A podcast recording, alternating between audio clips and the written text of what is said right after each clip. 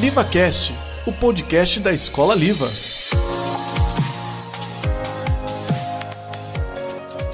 Apresentação: Olá, eu sou Eduardo. E eu sou Vinícius. Somos da turma do nono ano da Escola Livre. Hoje é dia 12 de abril de 2021. E no episódio de hoje vamos entrevistar os professores Elton e Eduardo. Sejam bem-vindos, tio Du e tio Elton. Obrigado por aceitarem o convite. Obrigado, gente. Valeu pelo convite aí, é nóis. Obrigado, sempre um prazer. É nóis. Eles são nossos professores no Liva. O tio Du, a gente conhece desde o sexto ano. Já o professor Elton, nos conhecemos esse ano. E descobrimos que o professor Elton e Eduardo são amigos desde a faculdade. E fizeram uma banda de pagode na faculdade, chamada Los Morenos. Porém, acabou não indo em frente. Eles viraram amigos de trabalho. Uh, então, conta pra gente como vocês conheceram e como resolveram começar uma banda. Vocês ainda têm amizade com algum dos integrantes? Bom, é o seguinte, na verdade, eu era o empresário da banda, né? Então, como o próprio nome sugere aí, ó, Los Morenos, eu não me encaixava assim, né, é, fisicamente aí na, as características para fazer parte. Então eles queriam eles queriam uma banda assim com uma pegada mais latina, né? Pessoas da, da, da pele pele dourada e tudo mais. Então o pessoal né, falou: ó, seguinte, já que você é mais clarinho, tem os olhos verdes aí, fica aí na, na, na administração, né, na, na, agenda dos, dos shows pra gente aí e tal. E a banda é Los Morenos. Aí o Elton acabou entrando né, para a banda. A banda já era uma banda que já existia, né, Welton, na, na faculdade, na verdade. A gente acabou integrando aí, fazendo tipo uma nova, uma nova geração da, da banda, né? O Elton, no, no começo, ele não sabia tocar nada. Então, o pessoal deu um pandeiro na mão dele e começou a fazer barulho. E aí, com o tempo, ele acabou aprendendo. Acho que foi o, um, um integrante da banda, Belmiro Baio. Belmiro Baio é, que acabou ensinando aí alguns macetes para o garoto. Mas ele pode falar melhor, então. Depois, depois dessa do empresário, eu até esqueci qual foi a pergunta, meu Deus do céu. Qual foi a pergunta, Dudu? É, conta pra gente como vocês se conheceram e como resolveram começar uma banda. Vocês ainda têm amizade com algum dos integrantes? como o Du falou, né? Ai, nós fomos a nova geração. Desculpa, gente, mas olha. Dá trabalho, eu, tava, eu tava morrendo enquanto o tio do tava falando. Cara, melhor você tirar a máscara aí. É. Nossa, se tirar a máscara, eu tô chorando de rir, não vai dar. Gente, ó, como nós nos conhecemos, eu nunca me esqueço. Ó, foi no primeiro dia de facu, nós somos no mesmo ônibus, inclusive. E aí os bichos tinham que se apresentar. começando. Aí perguntaram meu nome e tudo, aí chegou na vez do Eduardo e tinha que gritar o nome. Não sei se o Eduardo vai lembrar disso. Aí falaram, moço, como é seu nome? Tô com dor de garganta. Tô com dor de garganta. Só para não postar. Só para não gritar. Desde essa época, Eduardo vem enrolando o mundo inteiro, cara. Uma figuraça. Você lembra é na verdade, aí vocês queriam é, fazer o trote, né? Eles queriam fazer o trote e queria que a gente cantasse. E aí eu dei uma de Miguel falando que eu tava com uma, uma laringite. foi, foi assim que nós nos conhecemos, ó, literalmente há 20 anos atrás, né, Du? É sobre é, os Moreira. É, os Moreira.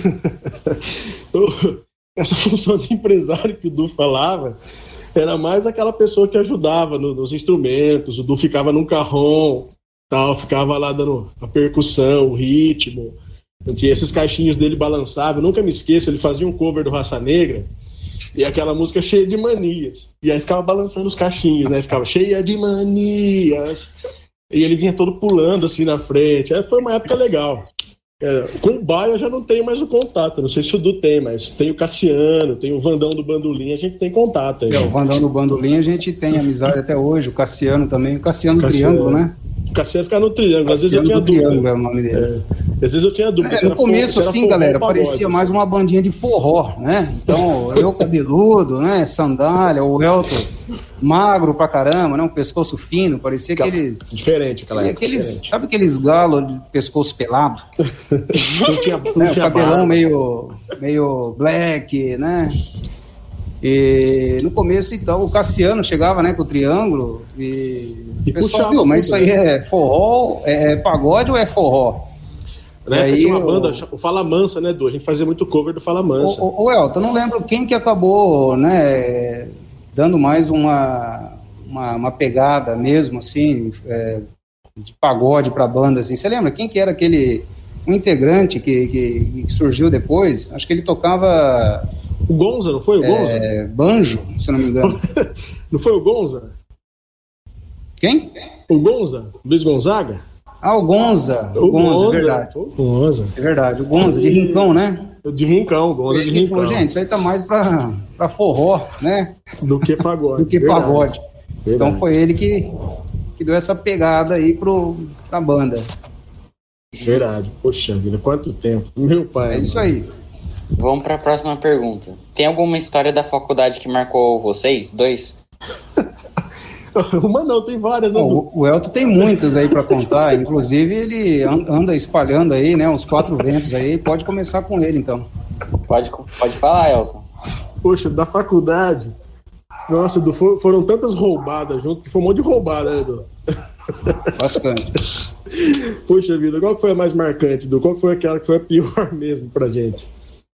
Ah, sei- lá, meninos, dá pra pegar uma por ano, assim, e ficar desmembrando, dissecando, assim, mas foi um, foi um período bacana, assim. A gente tinha um professor, o Mangili, não sei se o Du vai lembrar dele, Lembro do Mangili. Professor de uma- climatologia nosso. climatologia. né? Com ele era o meu malvado favorito, a nossa relação com ele, assim. Ah, tem várias, deixa o Du começar aí, depois a gente fala uma. Eu vou, eu vou- começar com um, então, aí, citando o Mangili, né? Primeira semana de aula, então a gente ali, tudo bicho na faculdade. E eu me atrasei, eu acho que eu faltei uma das aulas dele, aí eu fui tentar colocar a matéria. Lembra disso, El? Colocar a matéria em dia na aula do cara. E o cara lá explicando matéria, de repente ele olha e fala: O que você está fazendo aí no fundo? E eu com o caderno no colo, emprestei o caderno a um colega caderno do colega no colo e passando a matéria limpa. Que, que você está fazendo aí? Eu falei assim, não, estou colocando matéria do senhor limpa. Que matéria? Ah, matéria que eu perdi, né, da aula passada tal.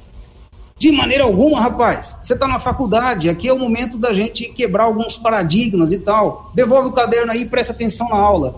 Aí eu falei assim, mas é a matéria do senhor, não era matéria de ninguém. Então a gente com aquela cabeça ainda, né, do, do, do ensino médio e tal. E aí ele me mandou para fora, cara. E aí eu passei por ele e falei, mas peraí, é, como assim quebrar paradigmas? Só eu? Só eu preciso quebrar alguns paradigmas, né? Ele queria o me cara arrastar colocou pra pra fora. acho que.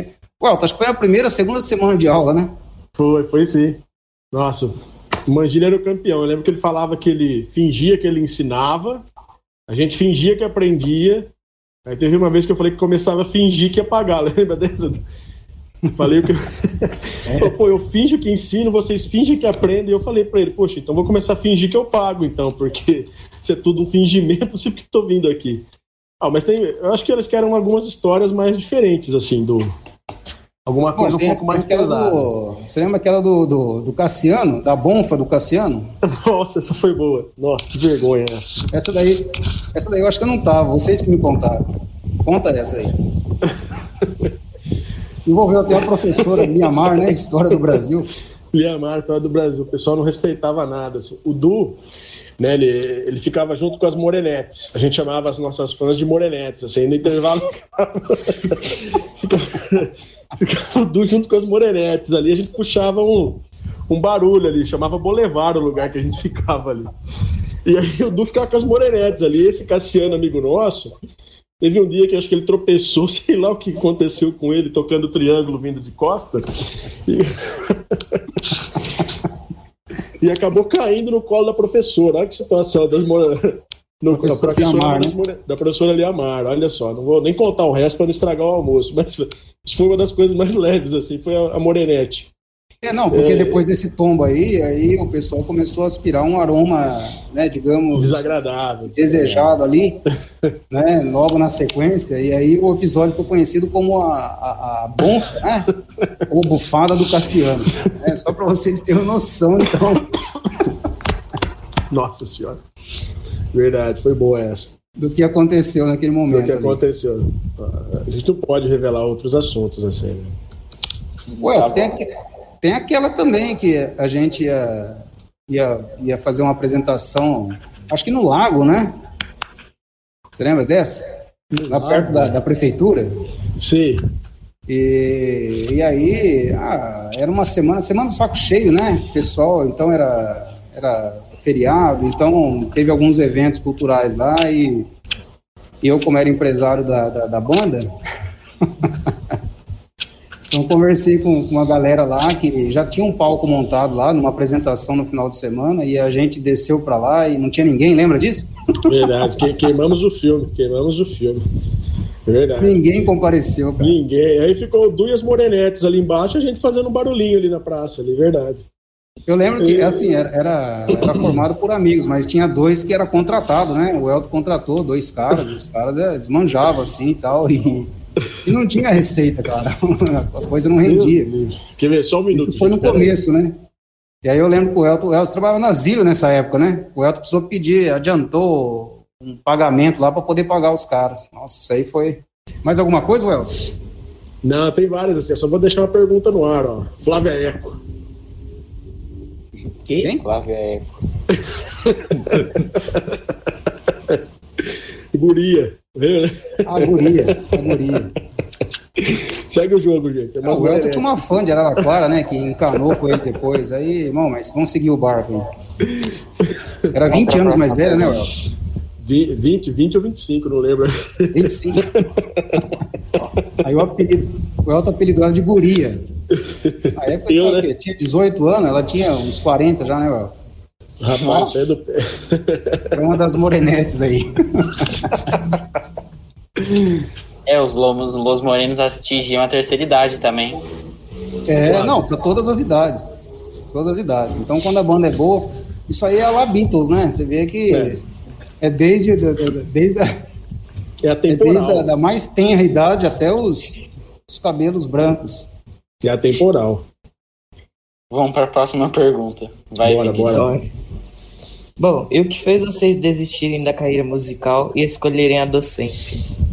Bom, depois de tudo isso que vocês estão ouvindo aí, né, não restava nenhuma possibilidade a não ser abandonar aí o, o meio artístico, né?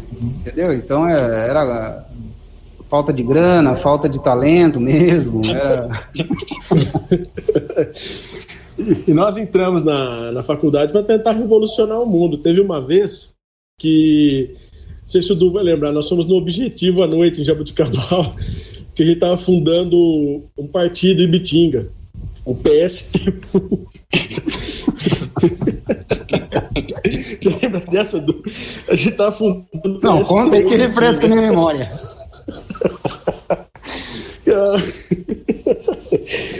Nós queríamos fundar o PSTU em Bitinga e Itápolis. PSTU, galera. PSTU. É um Lembra partido do, do contra-burguês Forte 16? é, um dos slogans, né? O Jardel deve, é. deve, se lembrar desse partido. É contra-burguês Vote 16. Vote 16. É. é. o número do partido. É. O Elton recebeu os dirigentes na, na sua casa, né, né Elton? Foi, a, Foi. Depois, né? A, a, o Eduardo convidou os caras para ir para Bitinga. O Eduardo convidou os caras para ir para Bitinga, chegou no dia e falou que tá com dor de garganta, não foi. Ficou eu almoçando com aqueles caras malucos lá. Outra crise de laringite. Outra crise de laringite. Nós cego, gente. Ô, me enrolado esse Du, viu? Foi você e o Cassiano só, né? Participou. Eu o Cassiano e meu pai discutindo política. Meu pai defendendo a ditadura e o cara do PSTU lá junto. que faz, gente. Bom, gente, mas enfim, é, é o que o Du falou, né? Foi a, a completa noção do ridículo, né? Não dava para continuar naquilo. É e é. desde o início a ideia foi a docência, né? A gente nunca pensou em um plano B, era a docência e a docência. É, isso daí, na verdade, foi um momento que a gente estava ingressando na faculdade e o pagode, né, Welton, dos anos 90 ainda estava bastante forte, né? Começo Nossa. dos anos 2000 ali. E a gente falou, ah, vamos tentar ganhar uma, uma graninha extra aí, porque faculdade particular, né? A gente trabalhava durante o dia, viajava, né? Madureza. É, estudava à noite, estudava final de semana. Às vezes chegava na faculdade e o Luiz Gonzaga, que é esse companheiro nosso da banda aí, ele trabalhava no departamento de água e esgoto de Araraquara, né, Well? É no DAI, né? Ele, DAI. ele emprestava assim, uma graninha pra gente de vez em quando para comer uma coxinha, né? No, no intervalo da, da, da Salsicha em conserva. Hã? Salsicha em conserva no Braz. Isso. Tinha um outro e... colega nosso, o Mosca. O Mosca ajudava a carregar as caixas. Lembra do Mosca? E, na verdade, assim, o objetivo nosso era a docência, né? Era, era se formar na, na área que a gente escolheu e a gente estava tava consciente disso. A gente tinha, tinha, tinha noção do, do, do, papel, né? Do que é ser um professor num, num país como o nosso. Uhum. Vamos para a próxima pergunta. Por que vocês escolheram História e Geografia? Bom, é, na verdade, o nosso curso, Ciências Sociais, né, na área dos estudos sociais, aí, nos, nos dava direito de, de, de, especializarmos em História e também em Geografia. Né? Então, no primeiro momento, a gente decidiu junto, eu, o Elton, né, aí a turma ficou dividida, né, o Elton? Deu uma Foi, dividida alguns grande. foram para História, a gente optou é, por geografia primeiro, no primeiro geografia. momento, depois eu acabei saindo, o Elton ficou mais um tempo, mais um ano, né, se especializou em história, eu fui fazer essa especialização depois. É, eu acredito assim, gente, apesar de eu gostar muito de, de, história também, naquele contexto ali, se for diferente, o Elton também pode colocar, é, a proximidade que a gente teve com os professores, né, Elton, na, de geografia, assim, foi foi decisivo para a gente poder fazer essa opção naquele primeiro momento ali. E também a área da geopolítica, né, que a gente gosta bastante aí. É, eu sempre quis compreender tudo que estava à minha volta, assim. Acho que com o Duna é diferente, assim. Eu sempre fiquei muito incomodado com toda essa situação, né? Milhões de pessoas não tendo absolutamente nada, ao passo que poucos têm muito. E toda essa situação sempre me incomodou muito. E as áreas mais próximas, assim, da de gente discutir todo esse contexto social, estavam ali, né, no nosso curso em ciências sociais, estudos sociais. E, e, era engraçado porque, gente, ó, vai parecer que eu e o Du somos metidos agora, mas não é, ele vai lembrar. Os professores, até mesmo alguns colegas nossos, eles diziam o seguinte, que era impossível você ir bem nas disciplinas das duas áreas, que era História e Geografia. E nós dois conseguimos ser os melhores. Né? Não eram os melhores sempre, mas a gente estava sempre nas cabeças ali, que tinha o Newton, né? o Newton é o concurso. Mas a, a gente sempre conseguia estar entre os melhores da sala nas duas disciplinas, assim. E é o que o Du falou, quando chegou o momento de escolher qual das duas cursar, nós tínhamos um núcleo duro da nossa turma, né? os Los Morenos raízes, assim, e aí junto com os professores foi onde nós decidimos, primeiro geografia e depois história, né? Nós temos aí as duas formações, mas foi sempre a vontade de mudar o mundo mesmo, de tentar entender o que está acontecendo e de poder ser agente de transformação. Vocês podem ver que nossas aulas, invariavelmente, em algum momento, trazem revolta. Bom, e como foi a sensação de dar aula pela primeira vez? Bom, eu, eu acabei é, me formando e comecei a dar aula antes do Elton ainda, né, Elton? O Elton no ano seguinte. E eu precisei, assim como o Elton, muitos colegas nossos, eles, nós precisamos é, nós tivemos que deixar Ibitinga, né? A gente foi dar aula em outros lugares. Eu fui morar no Vale do Paraíba, por exemplo, na cidade de Jacareí, perto de São José dos Campos, e encontrei-se uma realidade muito diferente da nossa, né? Uma região mais populosa, com outros tipos de, de, de problemas. É, me deparei com salas super né, populosas, assim, Teve, tinha turmas de 48 alunos, por exemplo. Né? E, assim, fui muito bem acolhido, né, pelos colegas, pelos professores, e, e essa vontade, né, de, de, de, transformar a realidade, primeiro entender, que o Elton falou aí, depois de transformar, na prática, galerinha, ah, quando a gente começa a dar aula, a gente começa a entender que essa, essa vontade de mudar o mundo, ela passa por uma outra, uma outra situação primeiro, né? Que é a, a, a de olharmos para nós mesmos e começar a entender que nós precisamos mudar também. É, existe muita coisa em nós que, que precisa ser melhorado. Então, é, esse foi o primeiro grande aprendizado, assim. E fácil não foi, porque você se depara né, com uma realidade diferente, sozinho, sem experiência, mas realmente torna-se uma escola, né, no sentido pleno mesmo, né, começar a dar aula, começar a lecionar, é para o professor comprometido, consciente do, do, seu papel, uma, uma escola por excelência. Você mais aprende do que, do que ensina, com certeza. É bem isso. O Du, salvo engano, foi 2005, eu fui 2006, né, Edu? 2005. 2005, eu 2006. Eu também saí, fui para Jardinópolis. O Du esteve comigo na escolha, né? O Du abonou em Jacareí, foi comigo para São Paulo escolher. Né? E como o Du falou, você tem de sair de casa, é o seu sonho, é aquilo que você queria. E a primeira experiência é um frio na barriga muito grande. Assim. A primeira vez que eu entrei numa sala de aula, eu entrei no primeiro H, de um período da tarde uma rapaziada chegando badernando, e eu falei, meu Deus do céu, onde eu vim parar, né? Tive de sair da minha zona de conforto, sair de perto dos meus pais, foi algo muito tenso, assim. Mas, passado aquele primeiro choque, gente, é, é o que o Du falou, a vontade de poder realizar, né? A vontade de transformar, a vontade de poder contribuir com a formação de, sei lá, milhares de alunos que passaram pelas nossas mãos assim, é muito maior, dá mais vontade de se agarrar aos desafios. Nós temos vivido experiências bem diferentes, o Jardel é testemunha também, e tudo isso vem instigando a gente a estar tá buscando cada vez mais.